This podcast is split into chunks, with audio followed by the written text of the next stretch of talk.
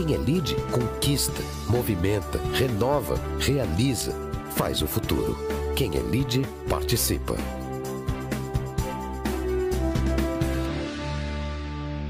Bom, senhoras e senhores, boa tarde. Meu nome é Célia Pompeia. É com prazer que damos início ao Lead Mulher Talks do LID, Grupo de Líderes Empresariais. Hoje, com a participação da jurista e advogada, doutora Rosângela Moro, que falará sobre o tema Relatos da Vida e Bastidores da História, os dias mais intensos.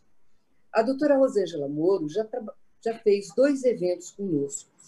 Um em junho de 2018, quando o, o seu esposo, o juiz Sérgio Moro, ele era o juiz da quarta região lá de Curitiba. E ela fez um mentoring com as mulheres do LID Mulher. Depois, ela participou conosco no Fórum de Saúde, que é uma de suas especialidades, falando de doenças raras. Isso em julho de 2019, quando o seu esposo era então o ministro da Defesa. Dando início ao Lead Mulher Talks, apresento as empresárias que estarão participando neste debate. Nadir Moreno, que é a presidente da UPS do Brasil e presidente do Lead Mulher e Sandra Comodaro, advogada e membro do Conselho do LID Mulher. Em nome do LID e demais participantes desta live, eu agradeço muito a presença da jurista, advogada e querida Rosângela Moro. Uma das coisas que é uma praxe do LID é que o evento sempre tem as emissões de CO2 neutralizadas pela Ecaplan, com a compra de créditos de carbono de projetos brasileiros certificados. Vamos explicar como funciona o Lead Mulher Talks. A nossa convidada especial fará sua apresentação por 15 minutos. Em seguida, teremos perguntas e respostas, aqui da Sandra, da Nadir e também do público que está nos assistindo.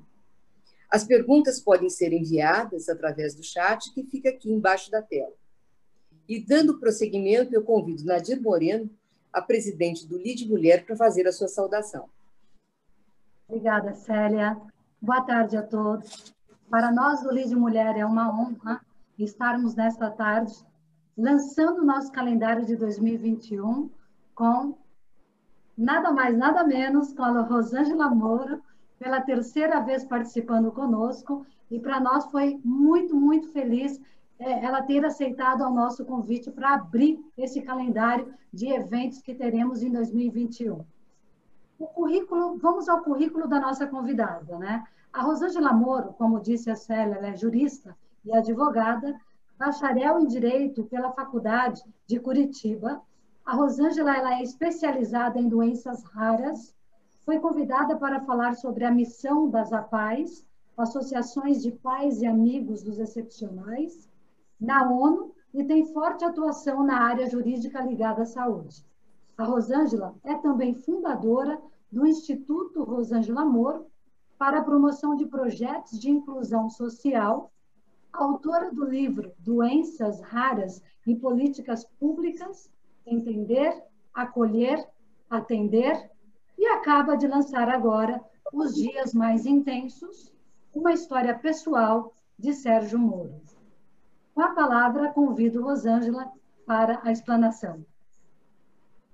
Obrigada, Nadir. Quero cumprimentá-la, também a Célia, a Sandra, dizer que é um prazer muito grande estar aqui novamente com vocês e que é uma honra muito grande estar abrindo aí os trabalhos do Livre Mulher nesse ano de 2021.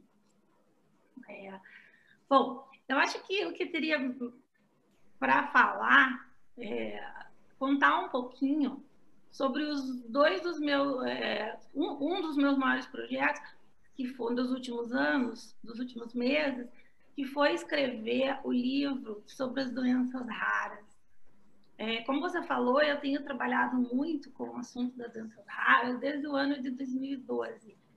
E esse assunto é um assunto que para mim é muito caro, e exatamente quando a gente ia lançar o livro, que foi no mês de março do ano passado, veja só, faz quase um ano, veio esse, o, a, as datas já estavam agendadas e veio a pandemia, a, é, seria ali pelo dia 20 de março, e veio a pandemia, e com isso tudo os planos foram alterados. Então, mas eu quero falar um pouquinho sobre ele, que é um dos trabalhos assim que, eu, que, eu, que é muito caro para mim. Né?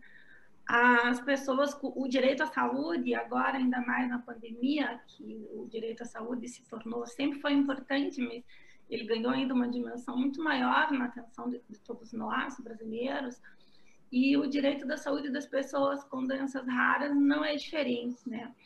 É, as dificuldades sempre foram muitas, porque as implementações de políticas públicas voltadas para essas pessoas, elas seguiam trâmites muito difíceis, muito dificultosos. É, por ser uma doença rara, poucas pessoas uh, compreendem e entendem a dimensão da doença e desde já o diagnóstico, os médicos e os especialistas se debatem com algumas dificuldades e uma vez tendo o diagnóstico, a dificuldade também não cessa por aí, porque as pessoas precisam do, do medicamento, do tratamento. Mas é, é errado a gente dizer que as pessoas com doenças raras elas precisam só do medicamento, elas precisam de uma rede de cuidados muito maior. Por isso que, uh, quando a gente fala em doenças raras, o grande, uh, o, o, grande desejo da, da, das pessoas e das associações envolvidas com esses temas é a interdisciplinariedade e multidisciplinariedade, né? Você precisa de todas as especialidades, é, sem, é, ter, ter atenção de várias especialidades do, da ciência de saúde voltadas ao mesmo tempo, quanto mais simultâneo, melhor para o atendimento dessas pessoas. É, tendo participado de muitas, muitas, muitas reuniões com, os associa é, com as associações, que as associações são as famílias das pessoas, né, com doenças raras, tendo participado muitas audiências públicas, muitas consultas públicas, é, desde 2012 eu venho fazendo isso, e a gente, e eu pude perceber que uh, o debate precisa avançar muito mais. E eu pude perceber que cada vez que você estava num local diferente, participando de uma consulta, de uma audiência pública, uh, havia, e é importante que sim, mas uh, sempre vem pessoas novas, o que é importante, mas parecia que estava sempre batendo na mesma tecla e a discussão não avançava. Então, uh, numa, das, numa dessas reuniões, é, eu me lembro, eu estava. A, a, audiência pública foi convocada pela senadora Mara Gabrilli, muito, muito dedicada também a essa pauta, e por alguma questão particular da saúde dela, ela não pôde comparecer, e a sessão foi conduzida pelo senador Flávio Arnes. E naquela ocasião, era, se eu não me engano, era no segundo semestre de 2019, e nós víamos ali que a, e era o primeiro ano do governo, o primeiro mandato de muitas pessoas que estavam ali, e nós da, das associações pensamos assim, nossa, mas isso a gente já discutiu, mas isso a gente já discutiu.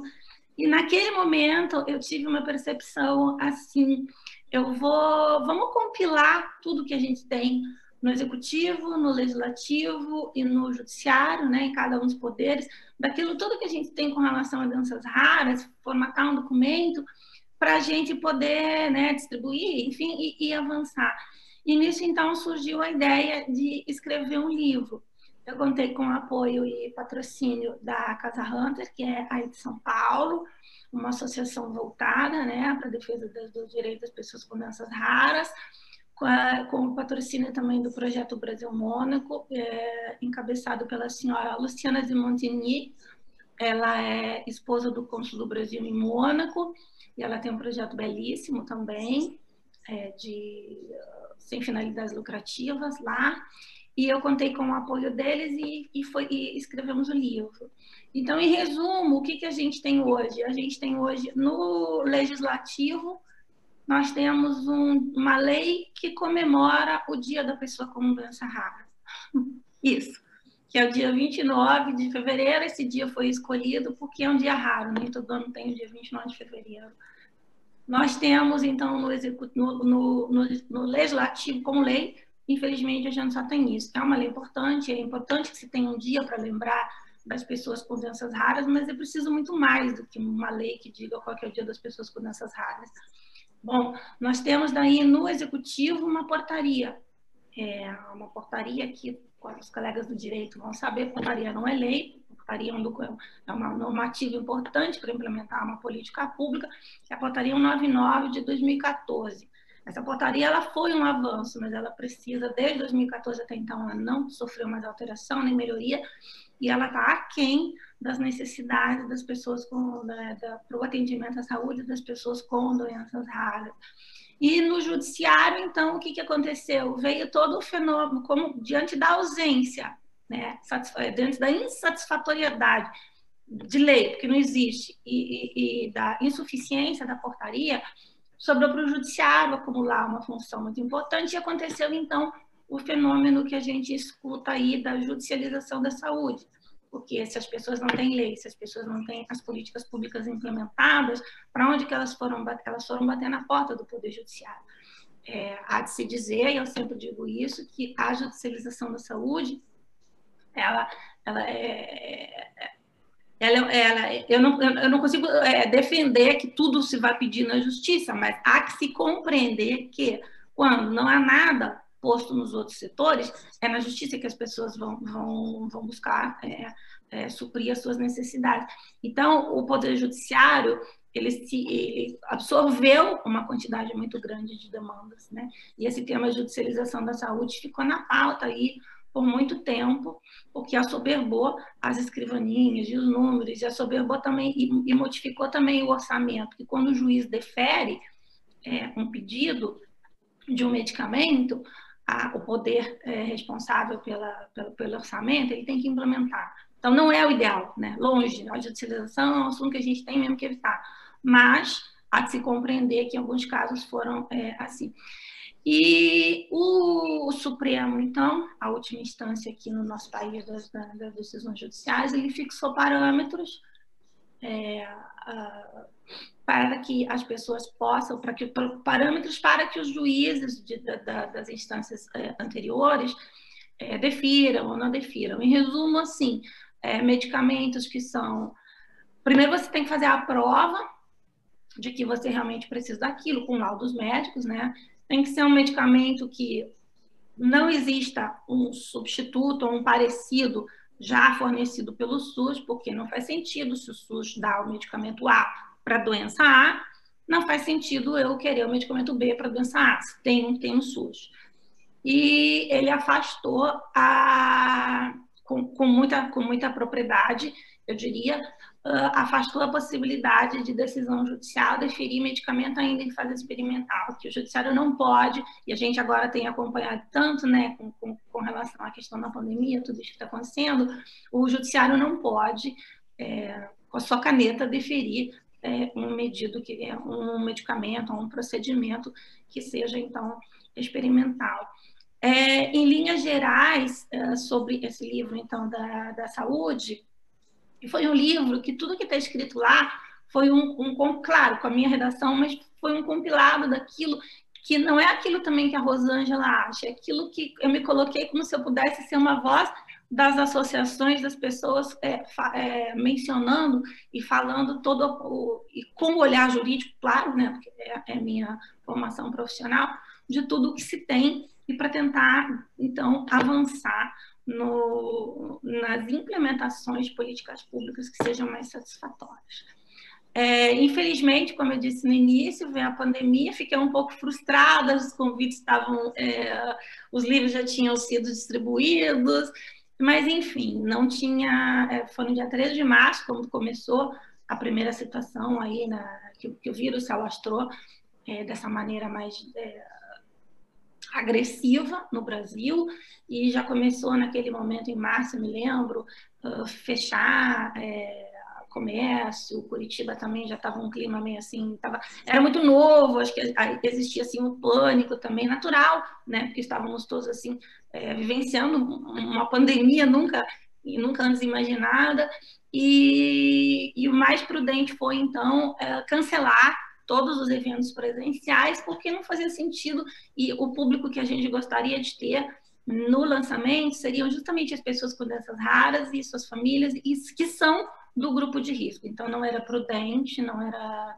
não era nada razoável levar adiante. Quem sabe depois a gente retoma quando a nossa vida voltar ao normal. Se é que agora o nosso normal não vai ser de uma outra maneira.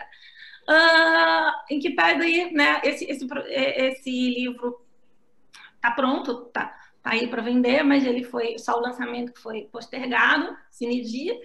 E logo depois, então, eu resolvi escrever um outro livro, mais voltado agora para minha atuação, para minha situação pessoal. É, esse outro livro, por ser esposa, por ser, ser casada com uma pessoa é, é, politicamente, não, publicamente, a palavra é certa, publicamente exposta, enquanto o juiz que conduziu a Operação Lava Jato, que foi uma grande operação, acho que é a maior operação contra a corrupção no nosso país, no enfrentamento à corrupção no nosso país, e por depois uh, ter sido o um, um ministro do atual governo, as pessoas sempre tinham a, a, uma curiosidade como é que é ser esposo do José Lava Jato? Como é que é ser esposo do ministro? Mas você vai no supermercado, mas você anda com segurança, mas como é que é o dia a dia? E havia uma curiosidade, sempre e, e, houve uma curiosidade muito grande das pessoas e muitos jornalistas também. Ah, como que funciona a sua vida? Querendo saber questões da, da, de ordem pessoal, mas é, da, da, da, visão, da, da minha visão pessoal sobre toda a situação. É, então, quando o Sérgio saiu do, do governo, é, eu fui muito assediada mais ainda por jornalistas, pela imprensa, ah, se manifesta. E eu não quis, naquele momento, me manifestar. Era um momento de refletir, de entender, de, de compreender. E nesse meio tempo, isso foi em abril do ano passado, né? E diante desse, de, e continuavam muitas pessoas me perguntando e, e, e, jornalistas também assediando. Então eu falei, eu pensei, eu adoro escrever, né? Ah, eu tenho esse livro de doenças raras, mas tem um outro também que eu escrevi em 2014, num outro tema bem específico. E eu pensei assim, então eu vou colocar no papel, eu vou escrever. Eu vou começar a escrever, porque tudo que eu tenho para dizer eu vou escrever, tá ali, quem quiser, né? Quem tiver interesse vai ler o livro. E foi por isso que eu escrevi o livro. É, foi um livro, não é uma biografia, é um livro de memórias. É, e foi muito gostoso escrever, porque eu fui resgatando, você vai né, revolvendo sua vida, sua memória, partes assim que eu lembrei da nossa vida desde quando a gente casou. Nem tudo está no livro, porque não é um livro de de história pessoal, é um livro de, de um pouco da história pessoal de Sérgio Moro, mas voltado para um livro de, de, de, memórias do como foi estar ao lado da pessoa que mudou aí alguma coisinha no avanço à corrupção no país. E, e acho que é isso, foram os meus dois últimos projetos que eu desenvolvi, além da advocacia, dos clientes, dos trabalhos, do escritório, e foi, foi, foi nisso que eu me dediquei, assim, no, acho que nos últimos 12 meses. Ótimo. Maravilhoso, sim. Escutar a sua história, na verdade. É... Já leram o livro? Tem que ler. Oi? Tem que ler o livro. Não, sem dúvida. Mas agora a gente vai dar abertura ao debate, e o debate vai esclarecer um pouco mais aos questionamentos, às curiosidades que o público, inclusive já recebemos várias perguntas, e o povo quer saber, né? É, em nome, na verdade, eu, eu tenho muita, muita admiração pela mulher que você é, porque para estar ao lado, como você disse, uma pessoa publicamente e politicamente da, da fortaleza do, do Sérgio Moro, doutor Sérgio Moro, sabemos de que é, é, a fortaleza e a força que tem que estar ao lado dele é, tem que ser muitas vezes maior ainda, né? E, e isso, esse é o seu papel e você tem feito de uma, de uma, com uma maestria muito grande. Nós vamos dar agora abertura para o debate. Eu passo a palavra para a nossa convidada, a advogada Sandra Comodaro, para dar início à pergunta e depois a gente faz as outras perguntas, tá ok? Sandra. Olá, Nadir, muito obrigada pelo convite. Célia Pompeia, muito obrigada. Rosângela, bem-vinda. É um prazer, é uma honra enorme estar aqui com você. É, você está com uma aparência maravilhosa, viu? É, direto dos Estados Unidos, uma advogada que eu conheci há 12 anos atrás em Curitiba, fazendo um belíssimo trabalho na área de saúde, com doenças raras. Acompanhei seu trabalho na Casa Hunter, acompanho, e também um pedacinho ali da Lava Jato por morar em Curitiba, acompanhei um pouquinho mais o seu trabalho. É, muito bem-vinda aí ao nosso debate. Eu já queria iniciar com uma pergunta que todo mundo quer saber, né, Rô? É, sua vida nos Estados Unidos, como que está sua rotina, você está trabalhando à distância, é, a sua família, os seus filhos. Conta um pouquinho para a gente dessa, do seu momento atual. Sim, só fazendo uma correção, eu não estou morando nos Estados Unidos, estou passando uns dias aqui uh, acompanhando meu cônjuge e, a, rotina aqui é rotina do Brasil com duas horas, duas horas a menos de diferença. Acordar cedo, ver os e-mails, cuidar dos prazos, atender clientes.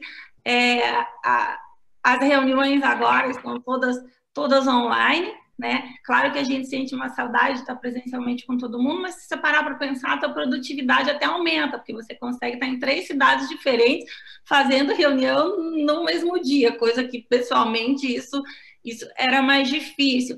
Então a rotina tem sido exatamente a mesma, acordar só com duas horas mais cedo que vocês aí, uh, cumprir a agenda de trabalho e, dentro do possível, respirar um pouquinho aqui, o ar americano.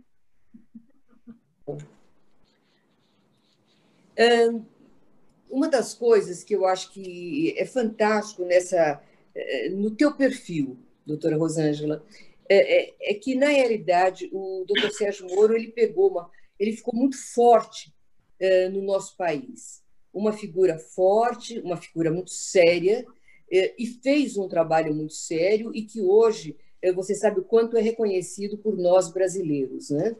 E tudo isso e, e tem uma coisa muito particular de quem te segue nas redes sociais. É que, de vez em quando, não que você explore a sua vida pessoal, mas que você coloca uma foto, algo de algo muito simples, daquilo que nós fazemos na nossa casa. Abertura de um vinho, ou um prato, ou uma mesa posta para o teu marido, que você, aquele poder ou aquilo que nós colocamos ele, ou vocês até, num pedestal, de repente você cai naquela tua simplicidade do lar e daquilo como todos somos iguais a você. Isso é lindo, isso é maravilhoso e isso deixa a gente muito brasileiro, porque os brasileiros gostam disso. Eles gostam de sentir que o poder não deixa a pessoa fora de uma realidade. Pelo contrário, o poder deixa as pessoas mais perto da realidade. Nesse teu livro, que tem um nome extremamente curioso e um nome muito forte, que são momentos tensos. O que eu gostaria de te perguntar, e lógico que a vida de vocês, uh, e eu sei que deve ter tido, não só nesses momentos que a gente conhece, são dois momentos que a gente consegue separar bem, mas eu sei que quando vocês eram jovens, casamento, filhos, devem ter tido momentos tensos, como todos nós. Mas daqueles que nós, que são públicos, né? o momento mais público, que eh, a gente fala, que era quando vocês estavam em Curitiba, dele como juiz, e depois do período que vocês viveram no Planalto, eh, o que, que você considera momentos mais tensos na tua vida? Aquele que vocês estavam em Curitiba ou os momentos que vocês passaram em Brasília? Célia, é, essa história de colocar a, é, é ele num pedestal, ou a família, né, por consequência, ela não, não pode ser, ela, ela precisa ser compreendida de outra maneira. É, eu sempre tive é, a Lava Jato, vamos começar lá na época do juiz do, do Sérgio Moro, o juiz da Lava Jato. A Lava Jato era um trabalho institucional. Né? A Lava Jato não era o Sérgio Moro trabalhando, a Lava Jato era uh, o Sérgio Moro enquanto magistrado, então era o Judiciário, Polícia Federal, é, Ministério Público Federal, toda a equipe de servidores, as outras instâncias que julgaram. E por algum motivo, eu tenho, eu reflito, eu reflito, e por algum motivo, até, até hoje eu não tenho essa resposta. Por que de todas essas pessoas que trabalharam e que fizeram a Operação Lava Jato acontecer, porque é o Sérgio Moro que, de repente, é o primeiro rosto é, vinculado à Operação Lava Jato. Né? E, então, é, é como as pessoas veem, no, se as pessoas veem, nossa, ele é o juiz da Lava Jato, atrás desse juiz da Lava Jato é uma pessoa normal, né? É, eu lembro que uma vez uma pessoa falou assim, nossa, mas você vai no supermercado? É claro que eu vou no supermercado, eu preciso comer, né? Então, uh, atrás disso tudo, gente, é, é pessoa normal, é, é, vida normal, é pessoa que se exercita, é pessoa que passeia com o cachorro, é pessoa que trabalha, né? O juiz da Lava Jato era um servidor público, no final do mês, água, luz, telefone, escola, boleto para pagar. Então, essa imagem que as pessoas têm de associarem ele a. a nossa, isso, é coisa de celebridade. Não é, né, ele, algumas pessoas atribuíram ele um título de celebridade, mas a gente nunca. Nós nunca nos vimos assim, eu nunca vi Sérgio Moro assim. é, muito pelo contrário, como uma pessoa normal, como um pai de família, um servidor público enquanto juiz e também servidor público enquanto ministro né?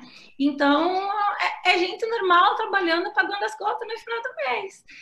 E você pergunta assim, o, o período de tensão, o, o, o, período de tensão é uh, uma pessoa politicamente, é, publicamente exposta, ela é, é, é, é observada, né? É, então, você se cobra muito. Ah, não posso errar.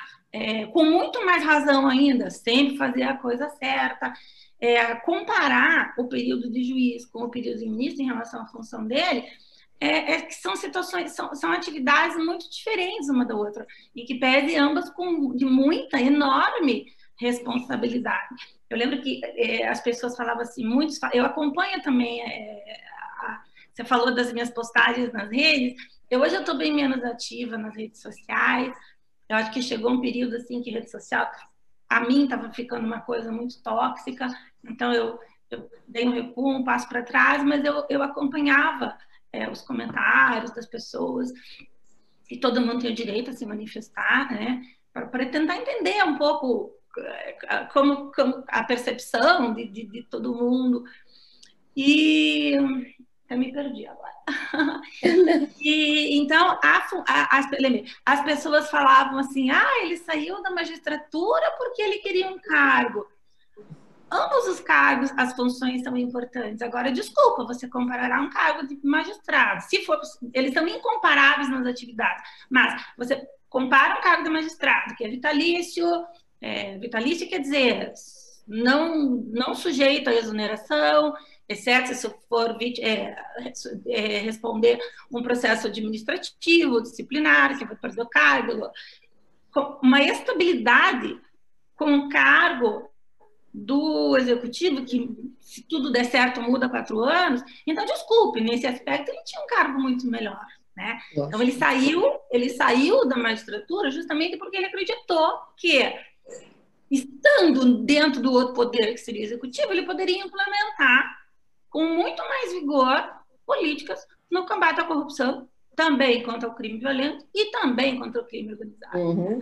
Então, assim, é, então eu não consigo, Célia, comparar, tá? É, é, são ambas funções relevantíssimas e importantíssimas e de muita, muita responsabilidade.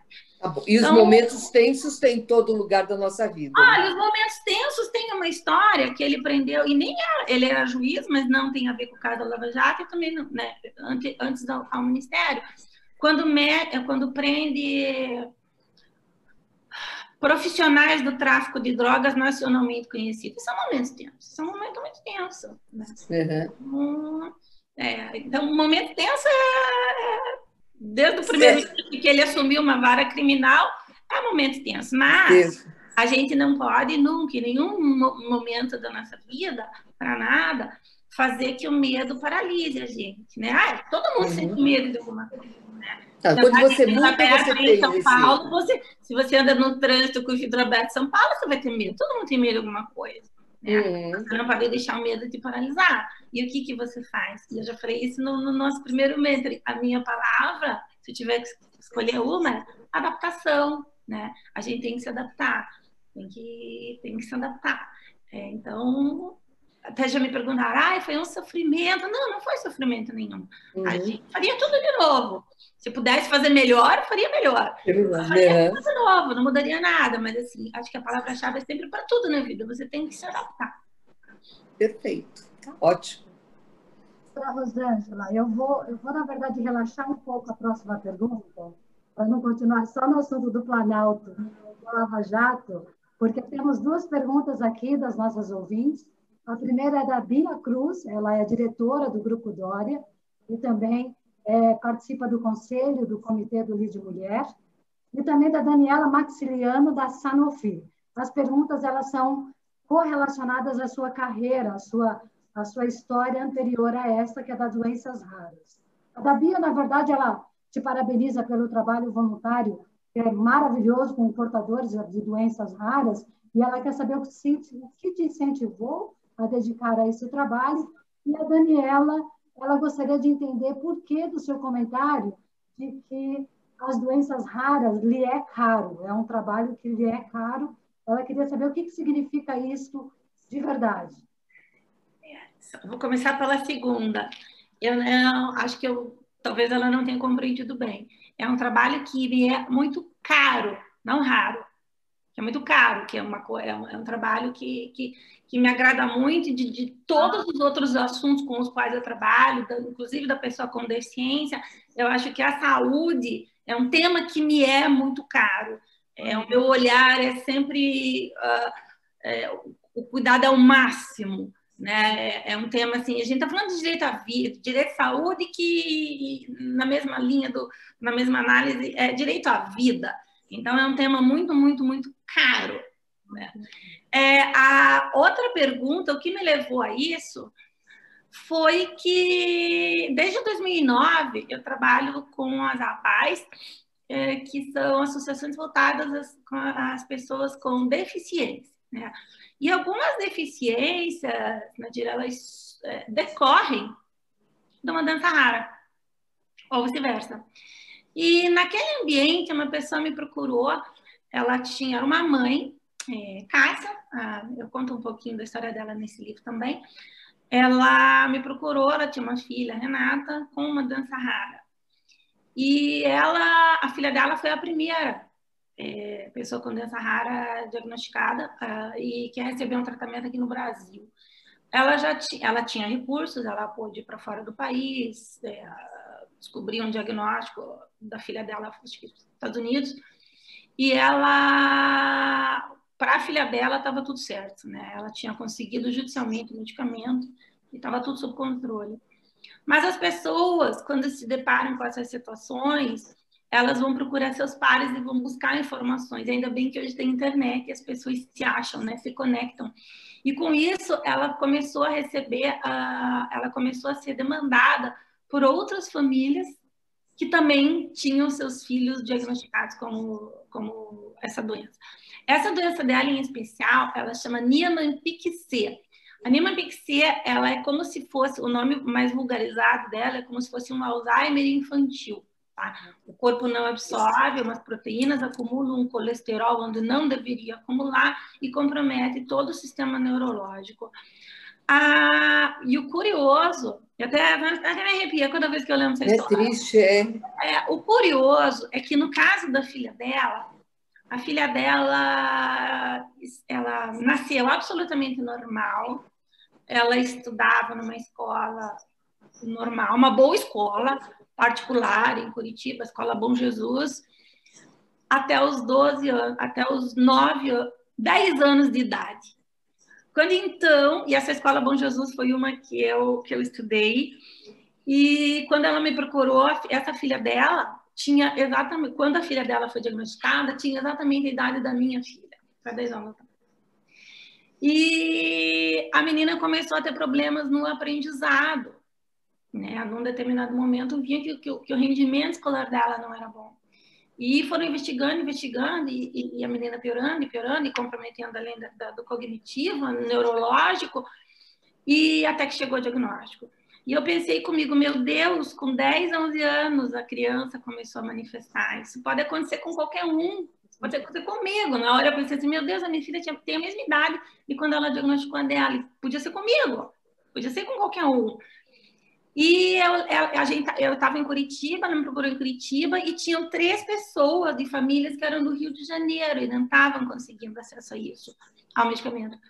E realmente o SUS não, não, não fornecia. Agora, olha que interessante. Esse medicamento, que para essa doença em especial, ele custa uma caixa, acho que em torno de 24 mil reais. Tá? A depender da massa corpórea da, da pessoa, do paciente, ele vai usar duas ou três. Então, nós estamos falando aí, brincando o quê, Vício? 55, 60 mil reais por mês para um medicamento que não vai curar, é um medicamento que vai dar uma qualidade de vida e vai impedir o avanço da doença. Ou seja, 60 mil por mês não cabe no orçamento de brasileiro. Né? Na exceção, uma outra família cabe, mas não cabe no orçamento brasileiro. E eu fui pesquisar, né? E aquilo eu falei, mas tá. O curioso é que para este medicamento, chama Miglustat, que é o nome do princípio ativo dele, ele tá na lista do SUS. Só que o SUS não dá para quem tem essa doença. Por quê? Porque o SUS só dá para quem tem uma. A, ele está relacionado para uma outra doença também rara. Então aí eu pensava assim, meu Deus, podia ser minha filha. É, aquela coisa, acho que é uma coisa de empatia, assim, podia ser minha filha, eu preciso fazer alguma coisa.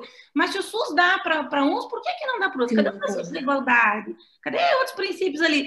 E com isso eu, aí eu ajuizei a demanda, a gente teve êxito, e daí com isso foram vindo outras pessoas para hum, desse mesmo medicamento, dessa mesma ação, e com isso, no Brasil, hoje, eu acho que gente, eles têm uns 60 portadores, umas 60 pessoas é, com essa doença rari, é, rara, gravíssima, é, fazendo uso desse medicamento. E, então, Nadir, foi assim. Eu acho que começou por uma questão de empatia. Né? Nossa, podia ser comigo, eu vou, vou fazer o meu melhor aqui, vou ver É uma questão de sensibilidade, né? Algo muito E daí forte, a coisa né? foi crescendo, e daí outras pessoas, de outras doenças, de outras associações começaram a chegar até mim. Obrigada pelo esclarecimento, foi super esclarecedor. Aliás, você quer fazer a próxima pergunta? Aí eu queria fazer uma curiosidade, porque você falou uma coisa extremamente curiosa e importante, lógico, da data do dia 29 de fevereiro, o Dia das Doenças Raras, né? Eh, E por ser uma data diferente, já uma data rara. Mas essa data só é comemorada, não é comemorada todo ano?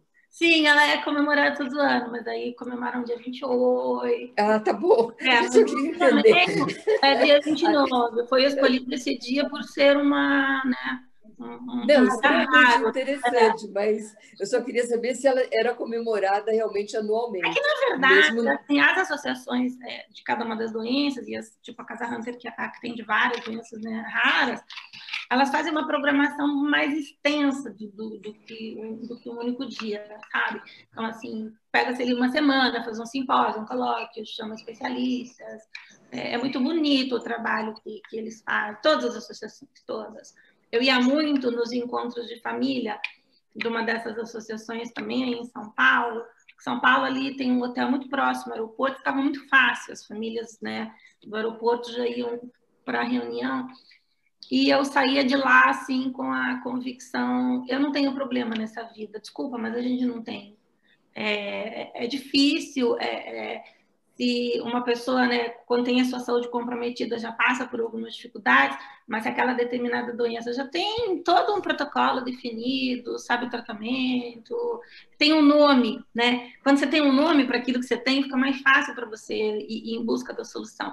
E eu ia naquela, naquelas reuniões e a, as famílias felizes, eu nunca ouvi uma mãe, um, um familiar sequer de pessoa com doença rara fala assim, nossa, é um fardo. Não, muito pelo contrário, é um lugar assim que exala amor.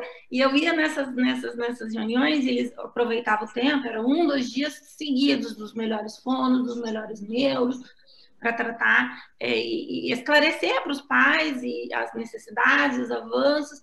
E eu saía de lá, assim, tipo, renovar. Falei, nossa, que, que ambiente, assim, acolhedor, que ambiente cheio de amor, que ambiente cheio de pessoa boa e engajada a fazer o bem. Então, eu ficava muito feliz de, de participar. E, e dar valor mais àquilo que a gente tem também, né? Que eu acho que é importante, né? problema, é, não tem problema, sabe? É. E, e, e, por exemplo, o, o, eu falo assim, hoje, muitas vezes, e eu falo em termos de criança, né? Você vê, elas ficam doentes, muitas vezes vão ao médico e acabam uh, diagnosticado por uma virose que você cura, tal, e etc. E tal.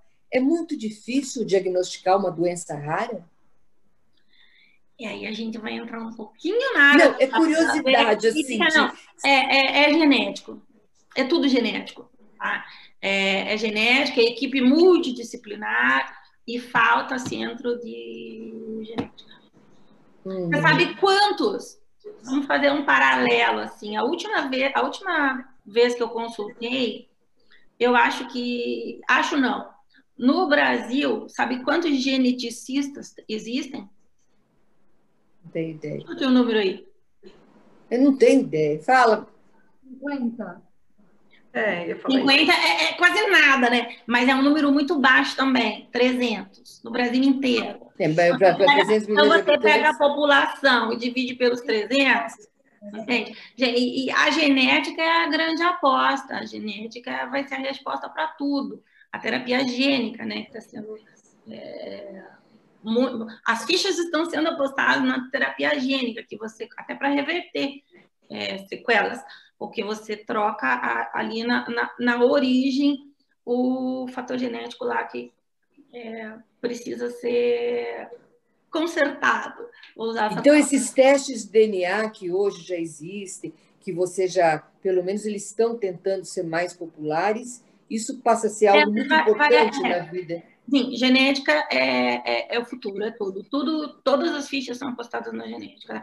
Inclusive, é, eu vejo que quando essas famílias, quando tem um filho com pessoa com, que, que é, é, portador de uma dança rara, para ter um segundo filho ou um terceiro filho, eles fazem todo um acompanhamento anterior e prévio para saber se o percentual de probabilidade de um segundo ou terceiro filho vir a ter essa, essa mesma doença rara. Tem famílias, eu, né, conheço famílias de três filhos, os três têm doença rara, né? Quando que daí por um acompanhamento pré-natal e genético poderia uh, ter estudado a probabilidade antes de Nossa. desenvolver doença, um filho com a doença.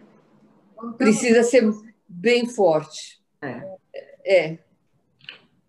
Sabe o que acontece também, o que eu vejo, esse é um outro trabalho que, que quando eu digo assim, não é só, não é só, não é só o, o, o medicamento. Tem famílias que quando recebem esse diagnóstico, a família uh, se, se desfaz. Nem todo mundo tem uma estrutura eh, emocional e racional para receber esse diagnóstico e, né, então, muitos casos de pais que abandonam, é, a família, é, aí são famílias assim, e as de baixa renda, esse fator agrava muito, porque essa, essa, essa criança, vamos pensar que nasceu com a dança rara, mas tem dança rara que vai desenvolver depois, né? Uh, uma pessoa da família precisa ficar cuidando da pessoa com dança rara, né? Então, a renda dela e a atividade dela profissional também já fica comprometida. Então, é, é, é, é um complexo de situação que a gente precisa compreender e para ter avanços aí nessas, né, para essas pessoas. Sandra, você quer fazer a sua pergunta? Agora eu faço para você. Eu, eu quero sim. Inclusive, é, eu estive inclusive em algumas palestras da Casa Hunter. O Tony, que é o presidente da Casa Hunter, a Hunter é a doença do filho dele, por isso que deu o nome da Casa Hunter, né? Eu conheci o filho dele, já deve ter uns 15, 16 anos, e para, é, parece que a doença assim estabilizou, né? E, e ele está cercado de bons parceiros, laboratórios, que eu acho, né, Rosângela, que os laboratórios também, os parceiros da Casa Hunter, e demais laboratórios devem ter se esforçado bastante, estão se esforçando bastante nessas pesquisas para que pelo menos minimize esses problemas aí é, dessas pessoas que eu fico muito emocionada quando, quando eu vejo. É, Rosângela, eu queria mudar a pergunta aqui e falar um pouquinho do futuro. Né? Se me permite, Nadir, é, mudar aqui um pouquinho e já, já, já engatar no futuro. Qual que é a sua, é, a sua, os seus planos, os seus sonhos da família? A sua filha já está engajada, já é uma empreendedora aí de moda. É, e eu já queria engatar essa pergunta para saber do futuro. É, o que aconteceu? É, fale para a gente é, o, o, o, resumo desses dias no Ministério e os planos futuros de você e da sua família. Bom, o resumo dos dias do, do Ministério, é, Sérgio ficou até o momento que ele achou que ele conseguia desenvolver o trabalho para o qual ele foi convidado a desenvolver. É, quando ele sentiu que não tinha mais condições de desenvolver o trabalho, de dar o resultado que ele gostaria de dar, ele não teve escolha, ele, ele, ele saiu, se afastou. Foram dias em seguida, como eu falei aqui, ah, de, de refletir, de entender o que tinha efetivamente acontecido e agora, então, eu sempre estive e continuo permanecendo na iniciativa privada. As pessoas me perguntam: ah, você não vai ser candidata? Não. Eu acho que a gente pode sim contribuir com o país na iniciativa privada, ainda mais na área das associações, e mesmo que não fossem as associações, na iniciativa privada, acho que todo mundo pode fazer essa parte por um país melhor. Sérgio agora está também uh, tendo a experiência do outro lado, né? Na iniciativa privada, eu desejo muito sucesso para ele e na, a minha vida vai continuar exatamente como estava, né? No escritório, trabalhando com as associações. Não estou pensando em escrever nenhum livro esse ano e esperando ansiosa que uh, a vacina chegue. Eu acho que esse é um período também que todos nós ficamos um pouco, um pouco, né, muito é, abalados, foi um período que nós tivemos que nos adaptar, foi um período que nós tivemos que rever é, várias situações, hábitos que nós tínhamos. Então, eu penso agora que chegue a vacina acessível para todos o quanto antes e que a gente possa voltar é, atravessar esse período que está sendo bem difícil e que a gente possa voltar a nos ver pessoalmente, nos encontrarmos, fazer festas, abraçar os entes queridos. Eu tenho uma mãe de 87 e, e no ano passado, desde o dia, eu guardei essa data, desde o dia 3 de março, acho que eu a vi pessoalmente muito pouco, umas cinco vezes pessoalmente, né? presencialmente, é, muito pouco. E eu espero que tudo isso passe logo e a gente possa. Esses são meus planos, continuar tendo fé aqui que a gente vai em breve poder estar junto de quem a gente gosta e ama.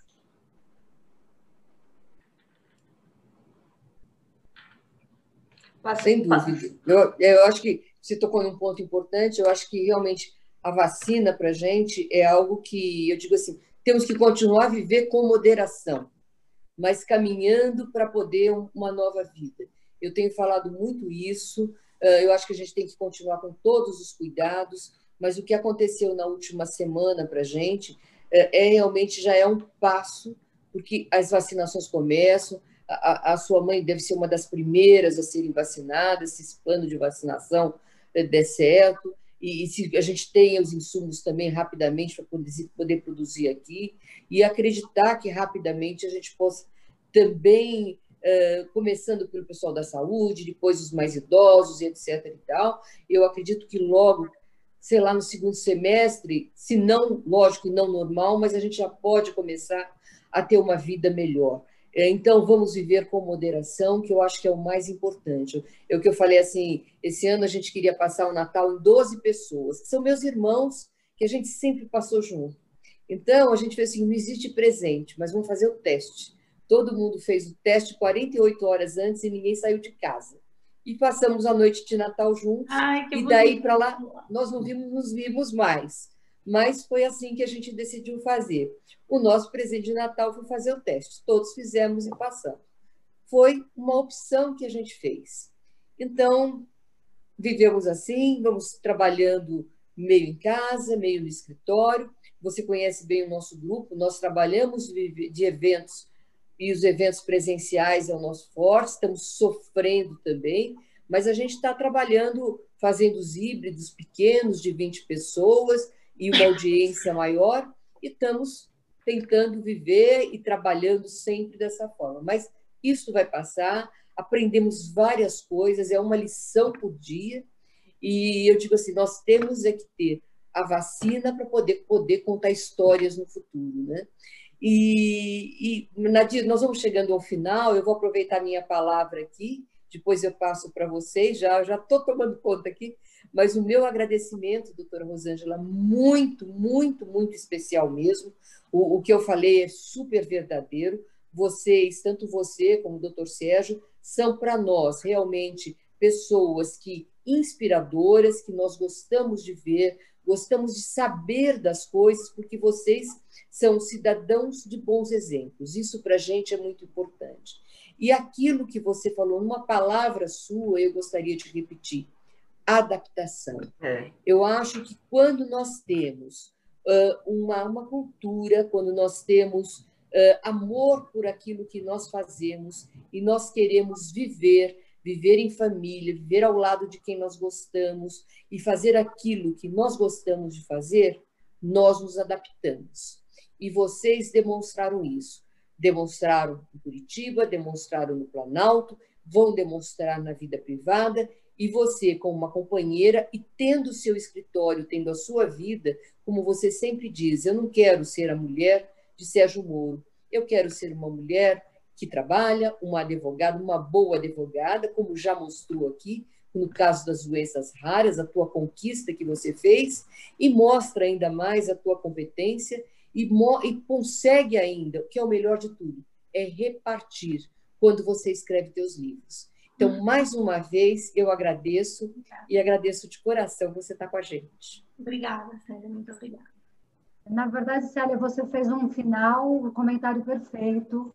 É, doutora Rosângela, para nós sempre é um, assim, uma honra te escutar, porque você representa essa massa feminina de força, guerreira, e que, bem colocado pela Célia, estando no Planalto, estando em Curitiba ou estando nos Estados Unidos, a Rosângela Moro continua demonstrando é, todas essas virtudes que, na verdade, a gente gosta muito de escutar para poder ter como exemplo né, e, e de grande admiração. É, desejo, sim, a você, ao doutor Sérgio Moro e à sua família muito sucesso, porque é o que a gente espera, obviamente, de uma família que fez tanto pelo país, né? Coisas é, mudou radicalmente situações bem adversas e o seu livro, Os Dias Mais Intensos, ele cabe não só para a sua situação, como você contou, como para várias vidas dos brasileiros e de, de todos os seres humanos no mundo, porque a gente tem vivido dias intensos, nunca vividos antes, cada um com a sua história diferenciada, e estamos agora passando na reta, diria, quase que final, esperando aí com uma expectativa bem positiva de dias melhores e com muito aprendizado e com muita serenidade e com toda essa adaptação que a Celinha colocou uh, e a solidariedade que vai ficar nos corações e na marca de todo mundo. Né? Muito obrigada novamente pela sua participação de estar aqui conosco nessa tarde. Obrigada, Nadir, foi tudo meu prazer. Sandra, quer, Sandra quer falar um pouquinho? Nós atravessamos aqui todo mundo, né? Tem muita ordem, né? Só, só ratificar as palavras de Célia e de Nadir. É, você de fato nos representa, seja na vida privada, seja na vida pública, seja como mulher, como advogada, como empresária. É, tem todo o nosso apreço do Lide Mulher, parabéns por tudo. Eu passei na livraria e o seu livro estava entre os mais vendidos, parabéns. Eu comprei o meu exemplar, depois eu pedi o seu autógrafo.